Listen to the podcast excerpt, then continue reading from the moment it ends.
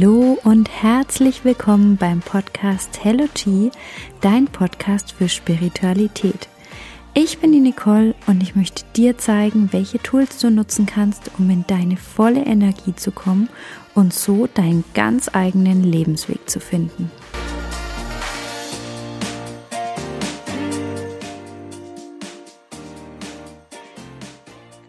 Hallo und herzlich willkommen, liebe Susanna, in meinem Podcast. Ich freue mich wahnsinnig, dass es geklappt hat, dass wir zwei jetzt hier sitzen und uns unterhalten können. Und ja, ein Thema, was ich ja euch aus ganzem Herzen empfehlen kann, ist Yoga. Und ähm, die liebe Susanna hat ein Yoga-Studio in Hof. Ähm, Train Your Om heißt das Ganze. Und da wird sie uns jetzt ein bisschen tiefer mit reinnehmen. Was ist Yoga und was macht es mit unserem Körper und mit unserem Geist? Genau. Hallo Nicole, schön, dass ich da sein darf an diesem sonnigen Morgen. Hast du einen besonders schönen Tag ausgesucht heute für die Aufnahme? Also bei uns ist es wie immer bewölkt. Echt? Ich sitze in der Sonne. Okay. Ein paar Kilometer aus Hof raus scheint immer die Sonne. Genau. Ja. Ja, schön, dass ich hier sein darf. Freut mich sehr. Ja, ich würde die Zuhörer gerne mal ein bisschen mit reinholen. Was machst du? Was ist so deine Berufung? Was, was ist Yoga für dich? Die Frage, was machst du, wenn man die so im Alltag stellt, dann bezieht sich das ja meist darauf, was jemand beruflich macht. Und dann hast du gerade eben auch gefragt, was ist deine Berufung? Und ich finde, ich kann diese beiden Dinge verknüpfen. Das, was ich beruflich ausübe, ist nach meiner Definition auch meine Berufung. Ja, zu den Fakten. Also ich bin seit sechs Jahren Yogalehrerin, hauptberuflich, habe ein Yogastudio in Hofsaale. Daneben biete ich aber auch Lebensberatung an, Coaching, philosophischer Natur, philosophisch angehaucht.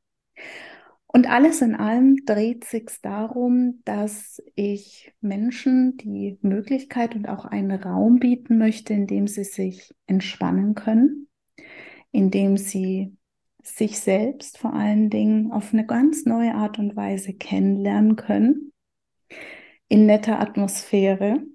Das ergibt sich immer wie von selbst, dass in den Gruppen auch tatsächlich die Leute gut zusammenpassen, sich miteinander und untereinander wohlfühlen. Ja, das ist wirklich immer eine schöne Begegnung. Begegnungsstätte, das ja. ist auch ein Wort, was es ganz gut trifft, sogar ortsunabhängig. Ich biete auch Retreats an im In- oder im Ausland. Und mal unabhängig davon, dass Menschen an gewissen Orten zusammenkommen, finde ich, dass Menschen mit einem ja, gewissen Zweck auch zueinander finden, nämlich Yoga auszuüben, aber vor allen Dingen auch das harmonische Miteinander zu genießen. Mhm. Und diesen Prozess, den ja rege ich an, setze da gerne auch mal die ein oder andere Inspiration, mhm. eine Art Moderieren von Energien, wenn man das so will. Es ist so verrückt. Ich war das erste Mal bei dir in der Yogastunde, wusste gar nicht, was mich da erwartet. Bin dann rausgegangen und habe gedacht, ich kann fliegen. So war das für mich. Ich bin da rausgegangen und ich habe mich so unglaublich frei gefühlt, was ich ähm, ja nach den mhm. ganzen anderen Sportarten nie sagen konnte. Und ähm, dann erst nach einiger Zeit habe ich verstanden, okay, es geht nicht nur um das Körperliche, sondern auch um das Geistliche. Und da holst du deine, mhm. deine Yogis, sage ich jetzt mal, natürlich total ab. Und vielleicht kannst du uns mal erklären, was Yoga mit dem Körper macht, mit dem Geist macht. Wie funktioniert das Zusammenspiel? Gerne. Du hast ja gerade schon den Begriff Sport erwähnt. Yoga ist kein Sport. Mhm. Wir haben hier in der westlichen Welt eine Vorstellung davon, was Yoga ist. Und diese erste Vorstellung, die man hat, wenn man noch nicht tief in der Thematik drin ist oder Yoga noch nicht kennengelernt hat, sagen wir es lieber so, ist die, dass Yoga die Ausübung eines Sportes ist. Mhm. Ich würde das so beschreiben, den ersten Zugang zu Yoga erreicht man meist über die Körperlichkeit. Die Yoga-Körperübungen, die Yoga-Asanas, das sind ja diese Figuren, die jeder bestimmt schon irgendwo mal gesehen hat. Was ganz klassisch ist, ist der herabschauende Hund oder die Kobra. Und diese Körperübungen, ja, ganz klar, die machen etwas mit dem Körper. Über die mehr oder minder körperliche Anstrengung, über die Dehnung. Klar, ähm, kommt man körperlich in Zustände, die auch beim Sport erreicht werden. Was aber sehr besonders ist bei Yoga, ist der Fokus auf die Atmung.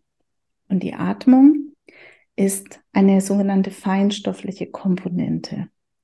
Wenn du den Atem dir mal anschaust, dann ist es ja etwas, das sowohl innerhalb des Körpers als auch außerhalb des Körpers fließt.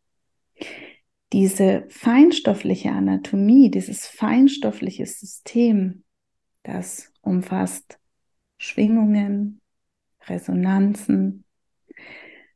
Das ist eine andere Ebene der Wahrnehmung. Und dann, was auch beim Yoga noch ganz, ganz stark hinzukommt, ist die mentale Komponente. Das, dass wir den Geist zentrieren können, dass wir in dieser einen Stunde, in der wir Yoga praktizieren, beispielsweise in einem Gruppenkurs im Studio, mal tatsächlich eine Stunde haben, in der wir für niemanden verfügbar sind, außer für uns selbst. Eine Stunde, in der sich die Gedanken auch bündeln dürfen. Nicht umsonst spricht man davon, dass Yoga die Vereinigung von Körper, Geist und Seele darstellt.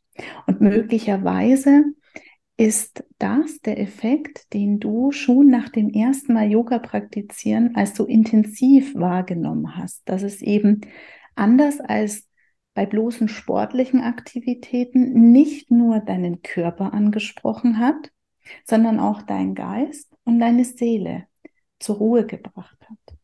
Mhm. Es ist oft verrückt, ähm, wie man die Energie im Kurs bei dir wahrnimmt. Also es kommen alle von außen total abgehetzt und ja, jeder sucht sich seinen Platz auf der Matte und dann der Duft, dieses Wohlige, dieses Warme. Es ist, man kommt in der Einstiegsentspannung schon runter, aber im Vergleich zur Schlussentspannung, vielleicht erklärst du noch mal kurz, wie wie du, wie so eine normale Yogastunde ausschaut, weil ich glaube, das ist auch ganz, ganz interessant für die Zuhörer mal zu hören, okay, wie schaut Yoga bei dir aus? Weil ich finde auch in dieser Schlussentspannung dieses, wie abgeschalten der der Kopf ist und das fühlt sich einfach so frei an, so gut an, so schön an und ja, vielleicht magst du es mal kurz erklären, wie die Yogastunde abläuft. Ja, sehr gerne. Also du hast ja schon gesagt, alle kommen abgehetzt an. Nicht alle, aber viele. Und das ist doch schon mal ja einfach gut rauszustellen, dass dich Yoga immer abholt. Also dass du in jeder Lebenssituation bei Yoga willkommen bist und dass auch jegliche Tagesform für Yoga geeignet ist. Also man muss nicht entspannt sein, um überhaupt Yoga praktizieren zu können. Nein, Yoga transformiert die Energien. Yoga nimmt das auf, was gerade ist. Und wenn das eben Hektik ist, wenn das ähm, ja, das Mitbringen des Alltags ist in diesen Raum, dann darf das erstmal so sein. Denn über die Konzentration, über die Körperübungen transformiert sich die Energie auch hin zur Entspannung. Aber zur ursprünglichen Frage. Wie kann ich mir die klassische Yogastunde vorstellen? Bei mir ist es so, dass ich gerne dem Körper, dem ganzen System so circa fünf bis zehn Minuten im Liegen die Gelegenheit gebe, sich anzupassen, sich zu neutralisieren, die sogenannte Einstiegsentspannung. Dann folgt der Mittelteil, das ist das ja, was man sich klassischerweise wohl unter Yoga vorstellt, das Praktizieren der Körperübungen, auch angepasst an die Atmung. Die Körperübungen nennen sich Asanas. Aber auch Pranayama, Also die bewusste Lenkung des Atems mit Hilfe von Atemtechniken findet Raum. Und das ja kann sowohl voneinander abgespalten praktiziert werden, dass man sagt, man konzentriert sich nur auf den Körper oder nur auf die Atmung. Oder es ist auch möglich, Atmung und Bewegung miteinander zu synchronisieren, was oft beschrieben wird als ein Erlebnis der Einheit, sich ganz fühlen, das All-Eins-Sein. Und dann endet jede Stunde auch mit Shavasana, der Schlussentspannung. Das ist übrigens das Sanskrit-Wort, das sich auch jeder merken kann. Sanskrit ist ein altes Indisch. Alle Yoga-Fachbegriffe sind in Sanskrit. Ich unterrichte zweisprachig, ich unterrichte Deutsch und Sanskrit. Ja, die Endentspannung, das Shavasana, das ist ein zur Ruhe kommen. Äh, Shavasana ist das pure Yin. Yin ist die Energie der Hingabe, die wohltuende Passivität, das Kraftschöpfen für das Yang. Und diese Begriffe Yin und Yang, die hast du bestimmt auch schon mal gehört. Yin und Yang ist miteinander das Gleichgewicht von Energie. Und unsere derzeitige Gesellschaft, unser Alltag ist sehr, sehr Yang-lastig. Es wird immer erwartet, wach zu sein, möglicherweise auch zu leisten, Erfolge, ja, etwas zu machen, zu tun, zu schaffen. Und das Yin, das findet oft ganz selten wirklich bewussten Raum. Jetzt könnte man ja sagen, im Schlaf beispielsweise, da findet man ins Yin. Leider nicht immer. Leider sind wir auch häufig geplagt von Schlafstörungen, von unruhigen Schlaf, weil eben dieses Abschalten auf Knopfdruck so häufig nicht gelingt. Shavasana ist das pure Yin. Wenn du dir auch die Yoga-Stunde nochmal anschaust, dann ist es ja auch tatsächlich so, dass sogar die Yoga-Stunde Yang-lastig ist. Es ist wieder etwas Aktives, die Körperübungen oder die Atemübungen zu praktizieren. Zum Ausgleich der Energien ist es da ganz wichtig, in Shavasana das pure Yin zu genießen. Das ist dann meist untermalt von entspannender Musik oder bei mir in den Stunden auch gern mal durch den ein oder anderen philosophischen Anreiz.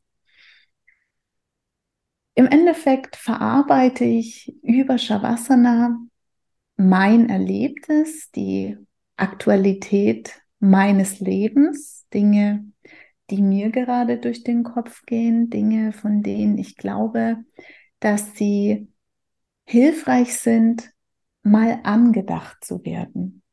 Mhm. Boah, das war jetzt schon so viel Information. also, ähm, Ying, um da nochmal kurz drauf einzusteigen, ist die weibliche Energie. Mhm. Und Yang ist die männliche Energie. Genau. Und beides sollten wir eigentlich im Einklang leben. Oder? Wir verkörpern immer beide. Okay. Also Yin und Yang, ne, man nennt das auch das Zusammenspiel der Polaritäten. Mhm. Das ist ganz wichtig, um in Balance zu sein, um im Einklang zu sein. Vielleicht kennst du auch diese Zustände, wo du dich äh, besonders wohlfühlst. Ja, da ist immer Yin und Yang gegeben. Wir fühlen uns nämlich in jeglichem Extrem unwohl. Das mag für eine kurze Zeit gehen, aber wir brauchen immer den Ausgleich. Ich meine, der Mensch strebt danach, in Balance, in Harmonie zu sein, sowohl im Außen, vor allen Dingen aber auch im Innen. Mhm. Oh, das ist so interessant. Das ist so interessant. Ähm, du hast ja das schon schön ähm, erklärt, die ganze Yogastunde, wie sie abläuft. Und da ist es ja auch so, dass du viel über die Atmung, die Gedanken im Jetzt hältst. Mhm. Das ist ja so eigentlich der Sinn von der Atmung, oder? Dass du die immer wieder so mit einatmen, ausatmen, immer wieder so mit, mit einbindest, oder? Mhm. Also der ganz rudimentäre Sinn der Atmung ist, uns am Leben zu halten. Ja. Wenn du mal überlegst, die Atmung, die ist immer da, vom ersten bis zum letzten Atemzug. Mhm. Wie wir aber die Atmung für uns nützlich und dienlich machen können, da, das hast du schon erwähnt, ist dieses, die Atmung bringt die Gedanken ins Hier und Jetzt. Da gehen wir wieder zurück zu diesem, wann fühlen wir uns denn tatsächlich wohl? Und Wohlbefinden ist oft ganz stark dran geknüpft, wie verhält sich es denn mit unseren Gedanken? Wir können uns durch unsere Gedanken den Himmel und die Hölle, beides können wir dadurch erschaffen.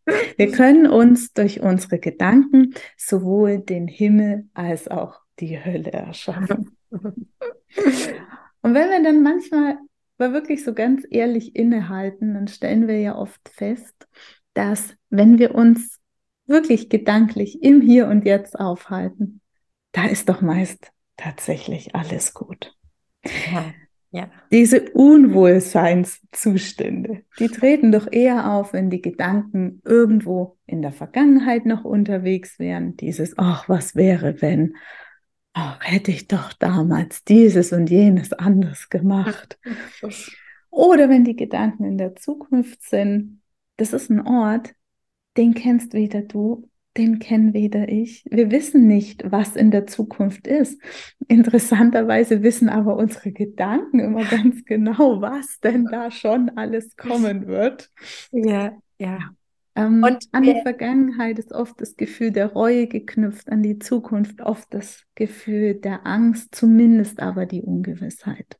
Und mhm. Wenn wir aber einen Gedanken kreieren wollen, der sich denknotwendig immer im Hier und Jetzt aufhalten muss, dann ist es ein Gedanke an die Atmung.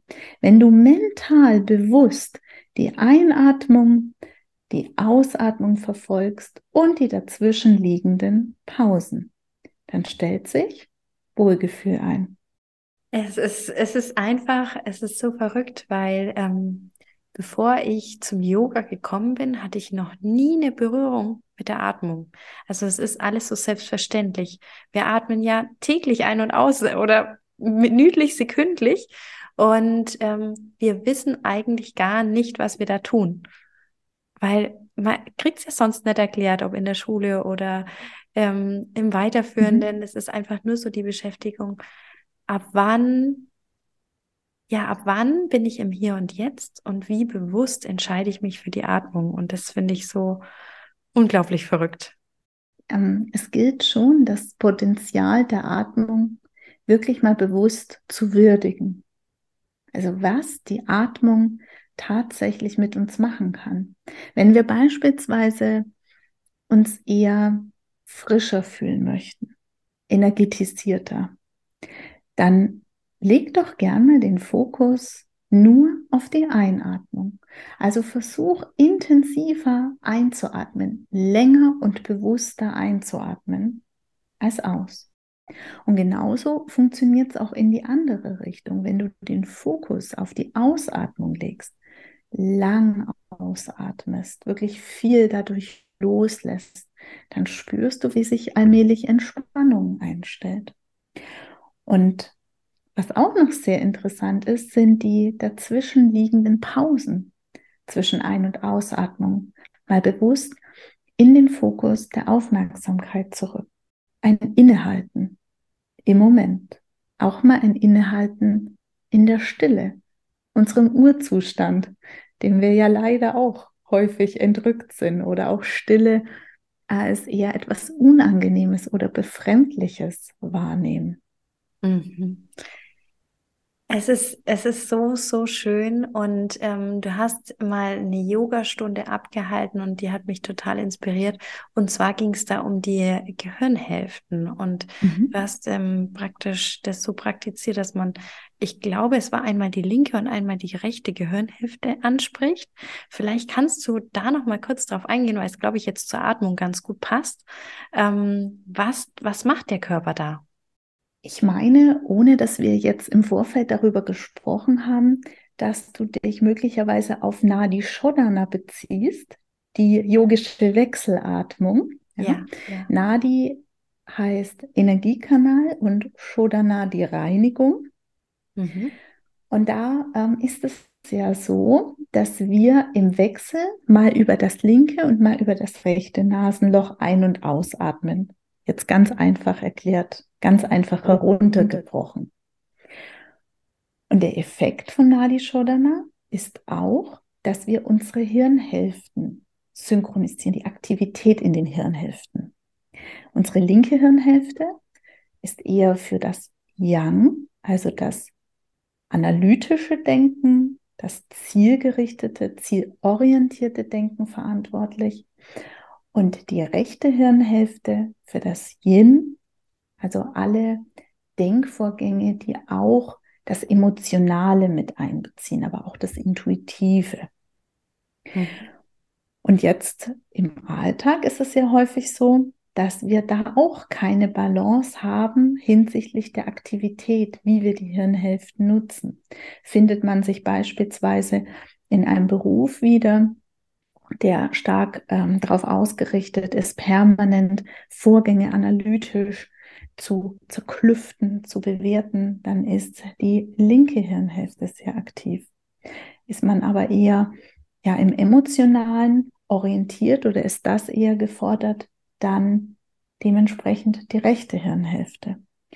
Und so durch diese Wechselatmung, durch das Verschließen und Öffnen einmal des linken, einmal des rechten Nasenlochs und die dementsprechende Ein- und Ausatmung werden eben für einen kurzen Zeitraum beide Hirnareale, beide Hemisphären gleichzeitig stimuliert, gleichmäßig stimuliert.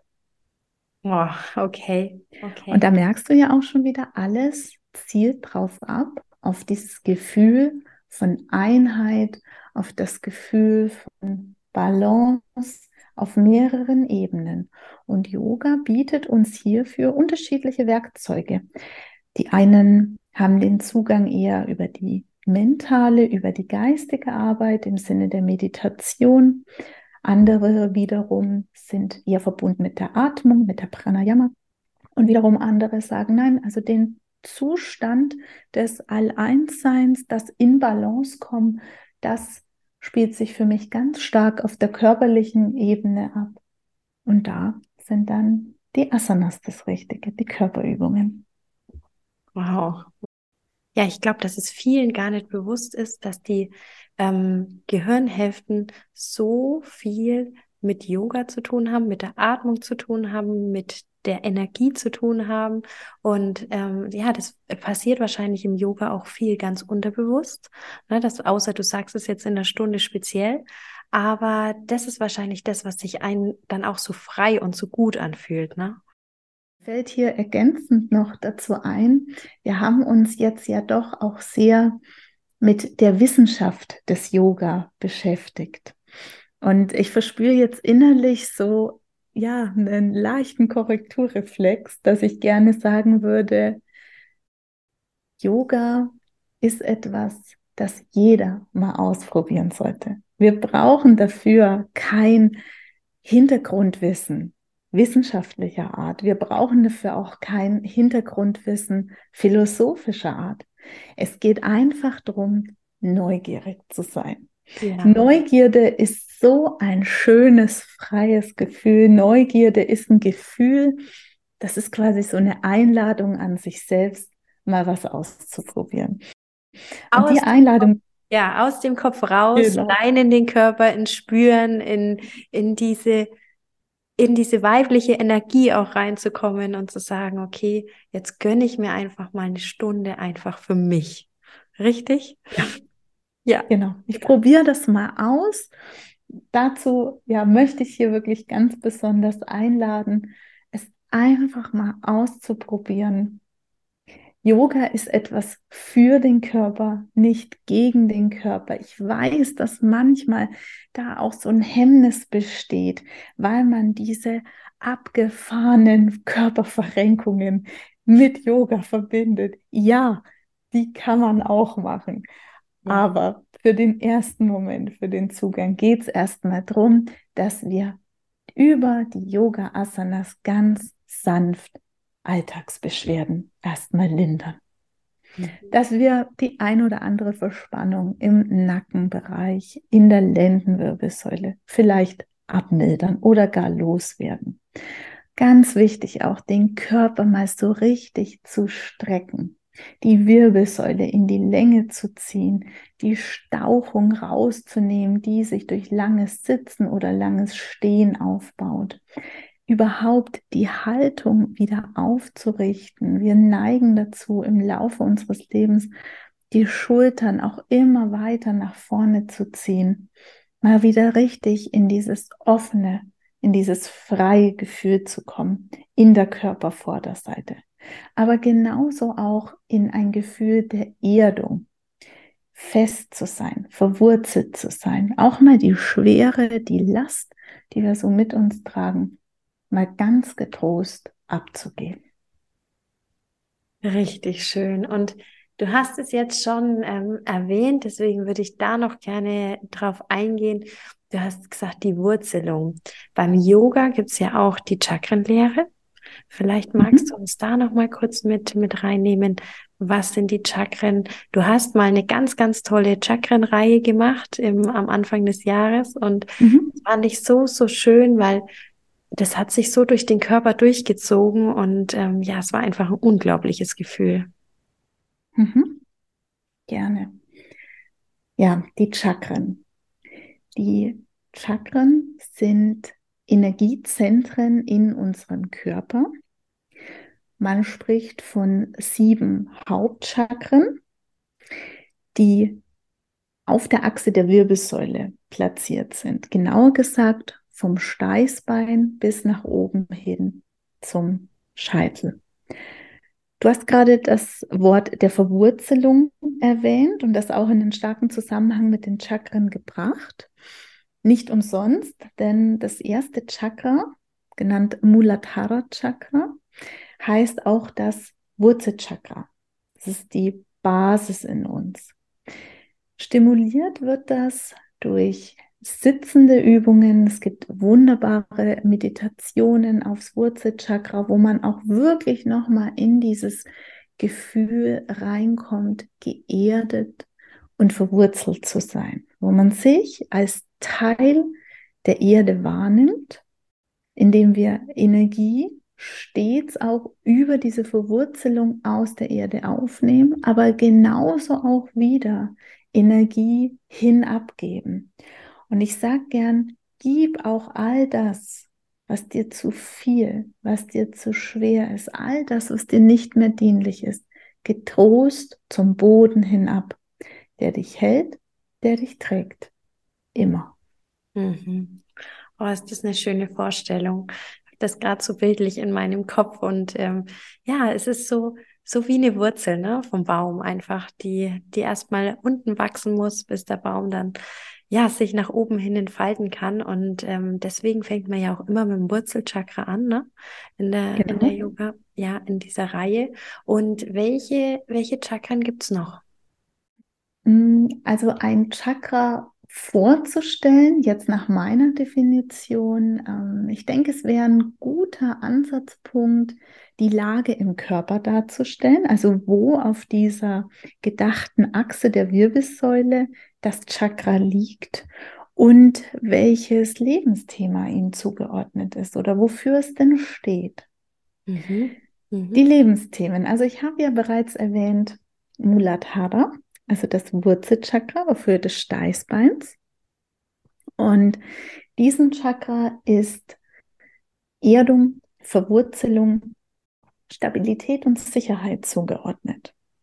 Mhm. Und knapp oberhalb, Auf Höhe des Unterbauchs ist das zweite Chakra angesiedelt, Svatisthana, das Sakralchakra. Und in ihm beheimatet sind die Themen rund um Schöpfung, Kreativität. Es wird zum Beispiel auch stimuliert durch Tanz.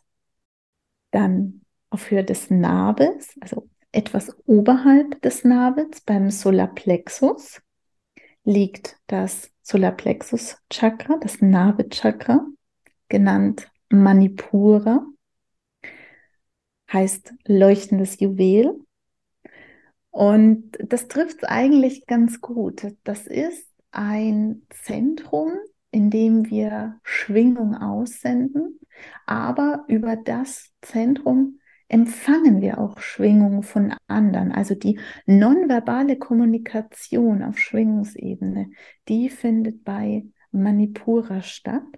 Mhm. Und die Themen, die dort angesiedelt sind, sind Intuition, aber auch Durchsetzungskraft und Führungsstärke. Oh, okay. Mhm. Mhm. Und die Mitte des Chakrensystems, das bildet Anahata, das ist das Herzchakra.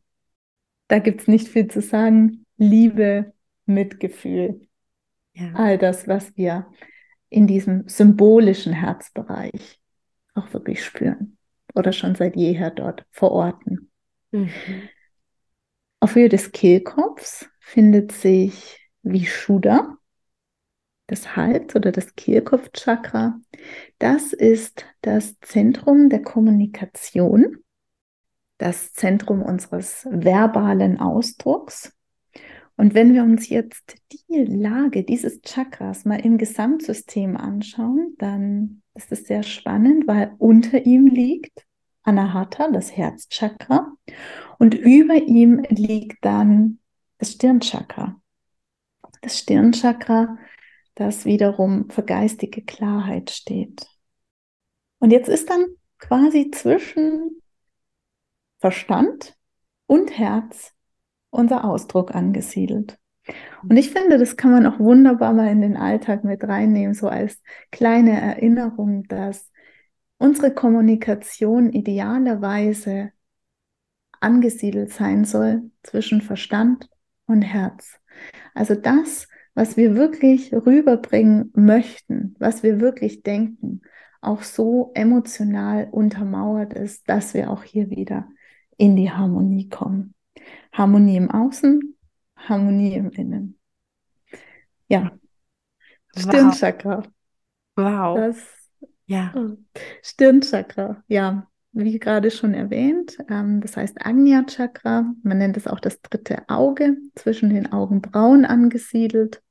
Geistige Klarheit, aber auch das Entwickeln von Visionen, da eben in Augennähe platziert. Und das letzte Chakra, das Kronenchakra, Sahasrara, auf Höhe des Scheitels, das steht vor allen Dingen für das Leben von Berufungssituationen, aber auch eine Art überirdische Weisheit. Das höchste Chakra und Chakrensystem. Und die Energie, die steigt von unten nach oben auf. Und all diese Hilfsmittel, die die Yoga-Lehre für uns bereithält, dient dazu, Chakren entweder zu deblockieren oder überstimulierte Chakren wieder auszugleichen. Und du hast es heute schon etliche Male gehört und hoffentlich erweckt es jetzt nicht den Anschein, dass ich mich permanent wiederhole, aber darum geht es. Um die Einheit, um die Balance, um die Harmonie. Wow. Ähm, ich finde es so spannend, weil du hast ja diese Chakrenreihe damals ähm, ja thematisiert auch, welche Fragen stehen dahinter, was können wir auf körperlicher Ebene dagegen oder dafür tun. Und das war, das hat sich so unglaublich gut angefühlt. Alle Übungen waren unterschiedlich. In jeder Stunde ging es ja um ein anderes Chakra und alle Übungen waren so individuell und das hat mich so berührt, so diese, diese, ja, diese Energie dann im Körper auch zu spüren. Ja, das repräsentiert auch denke ich, die Vielschichtigkeit in uns. Mhm. Also, dass es nicht die eine Übung für alles gibt, dieses eine Rezept, das für jedermann gilt, sondern Yoga oder alles, was in die Richtung auch der Persönlichkeitsentwicklung geht, ist ja etwas, um sich selbst immer besser kennenzulernen, zu wissen, was man braucht, was denn wirklich die eigenen Bedürfnisse sind, was denn auch die eigenen Werte repräsentiert und immer auch gerne mit der etwas kritischen Frage, lebe ich denn meine Werte im Innen und werden denn meine Werte auch in meinem Umfeld respektiert? Ja, es ist, ähm, das ist ganz schön, dass du da gerade drauf eingehst, weil ich finde, es passt auch sehr, sehr gut ähm, zu deinem Coaching-Bereich. Ähm, du bist ja auch Coach. Ähm, mhm. äh, ich möchte da, weil es gerade so schön einfach reinpasst, da noch mal kurz drauf eingehen. Du bist ja, du berätst ja die Leute zu bestimmten Lebensthemen. Wie würdest du da deine, ja, deine, deine Berufung mhm. darstellen? Ja, ja. Also die Stilrichtung, in der ich ausgebildet bin, nennt sich Svaveda. Svaveda ist ein ganzheitliches Coaching-System, sehr umfangreich, aber aufs wirklich prägnanteste heruntergebrochen beinhaltet es die Wissenschaftlichkeit der Funktionsweisen des Hirns, die der Westen uns gebracht hat, mit den Lehren vom Glücklichsein, die ganz stark im Osten verankert sind. Mhm. Ich bin spezialisiert auf die Themenbereiche Hochsensibilität und Realisierung beruflicher Herzensprojekte. Wow. Grundsätzlich ist es aber so, dass jeder der Experte für sich selbst ist. Also jemand, der mich aufsucht und durch mich auch eine gewisse Beratung erfahren möchte, bringt sein aktuelles Thema auf den Tisch.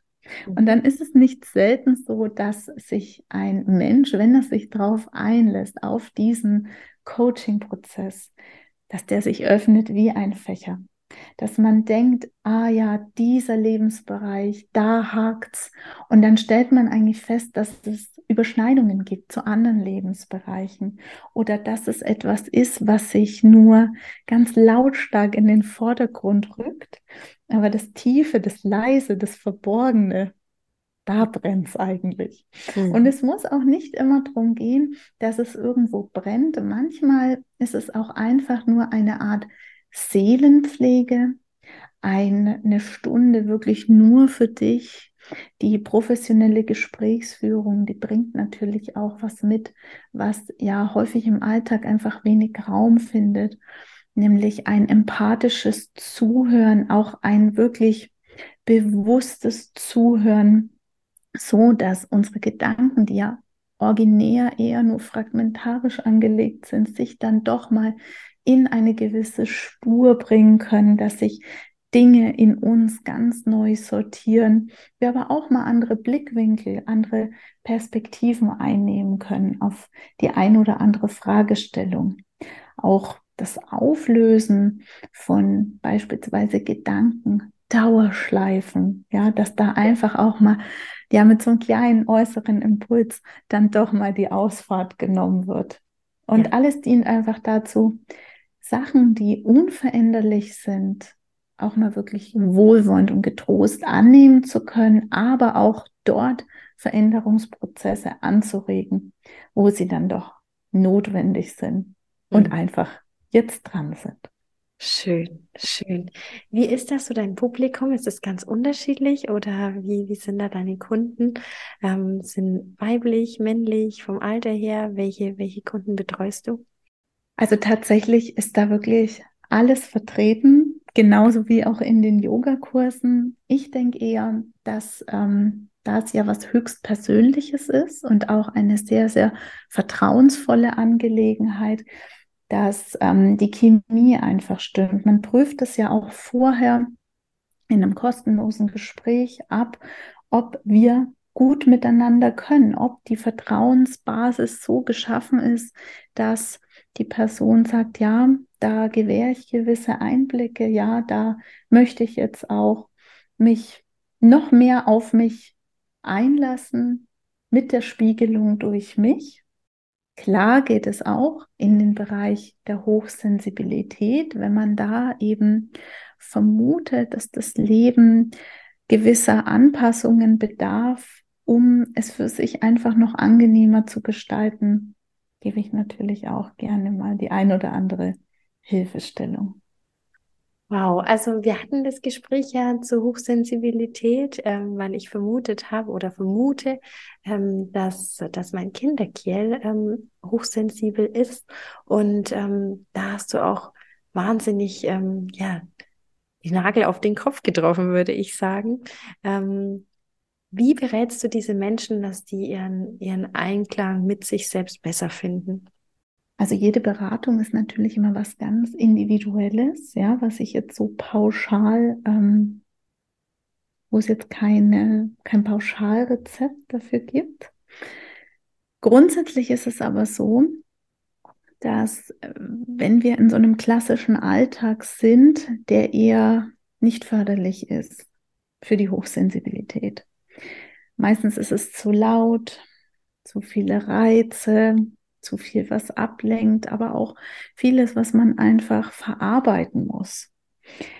Und wenn man am richtigen Ort ist mit der Hochsensibilität, dann ist es meistens so, dass sich dann dadurch ganz andere Kanäle öffnen. Also vor allen Dingen auch im beruflichen. Und das ist ja noch das zweite, ja, meine zweite Spezialisierung, die Realisierung beruflicher Herzensprojekte. Nicht selten auch direkt an die Hochsensibilität geknüpft, weil es nimmt uns niemand ab, das Umfeld zu kreieren, in dem wir erblühen können. Aber es gibt so viele Möglichkeiten, Dinge zum Beispiel ziehen zu lassen oder Kleinigkeiten ver zu verändern oder sich dann doch mal auf was ganz Neues einzulassen, was uns Schritt für Schritt dahin bringt, hin zu diesem Umfeld, hin zu diesem für uns funktionalen Umfeld, in dem sowohl die Hochsensibilität Raum findet, aber uns nicht mehr dominiert. Mhm. Wo dann die Hochsensibilität eher als eine Gabe gesehen wird, anstelle eines Hindernisses. Mhm. Also es war jetzt unglaublich viel, äh, liebe Susanna. Es war ähm, ja die, die Hochsensibilität, ähm, das Herzensprojekt und du hast dir ja auch äh, deine Berufung wirklich zur Aufgabe gemacht, die Menschen mit abzuholen, für die Menschen da zu sein. Wirklich diese Stunde Yoga ist ja für viele eine unglaubliche Wohltat. Und das verkörperst du in der Yogastunde ganz extrem. Und es ist so schön, das auch zu spüren, bei dir zu spüren, wie viel dir Yoga gibt. Und ähm, das, das kannst du so unglaublich gut transportieren. Und vielleicht, ähm, ja, ist es auch so, dieses, dieses Ausleben ähm, der Yoga-Lehre, du praktizierst du für dich eigentlich auch Yoga? Um ja, selbstverständlich. Ja, ja, ja. Wie lange machst du eigentlich schon Yoga für dich? Also bevor du mit dem Yoga angefangen hast mhm. zu unterrichten? Tatsächlich gar nicht allzu lange. Ich werde im November mein zehnjähriges privates Yoga-Jubiläum feiern. Ja. Ähm, es war eher so, als ich Yoga kennengelernt habe, gab es kein Halten mehr. Ich wollte alles drüber erfahren. Mhm. Du hast gemerkt, wie gut es dir selbst im Körper tut, oder? Ja, auf allen Ebenen. Ja, ja.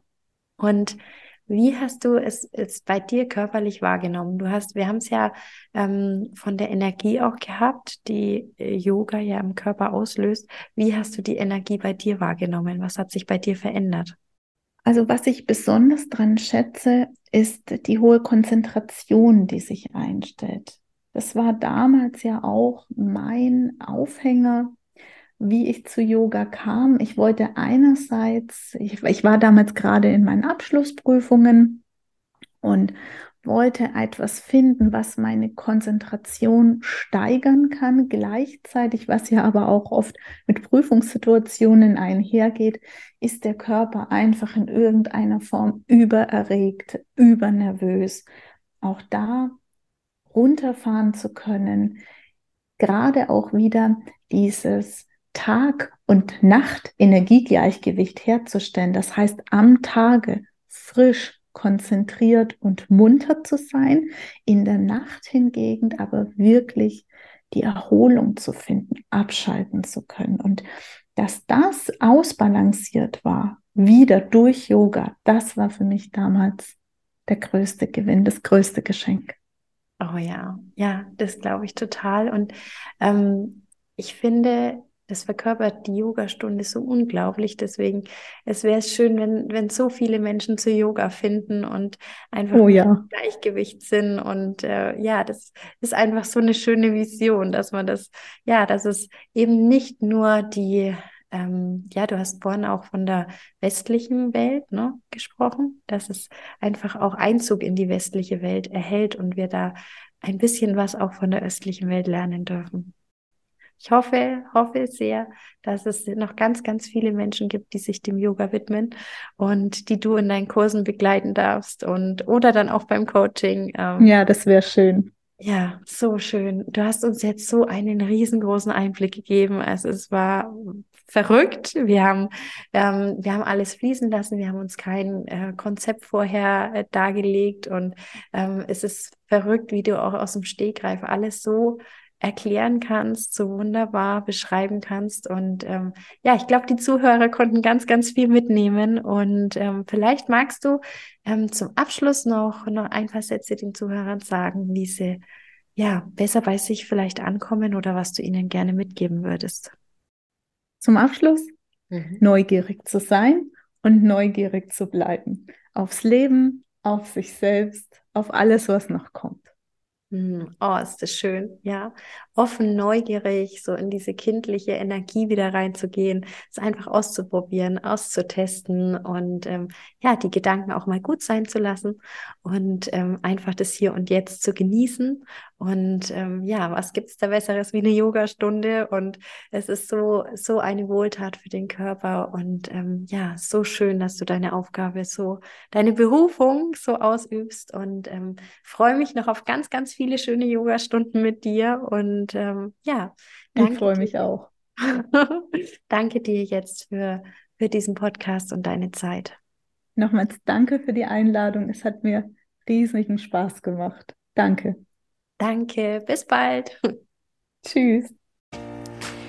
Vielen, vielen Dank für diese wunderschöne Folge. Ich hoffe, ihr seid genauso inspiriert wie ich und ihr konntet genauso viel mitnehmen und ja, seid offen für Neues und offen für neue Wege und ich bin gespannt, wohin dieser Podcast noch führt und welche spannenden Interviews ich noch für euch führen darf und wollte euch da einfach mitnehmen auf meine Reise und hoffe, ihr schaltet wieder ein. Bis ganz bald.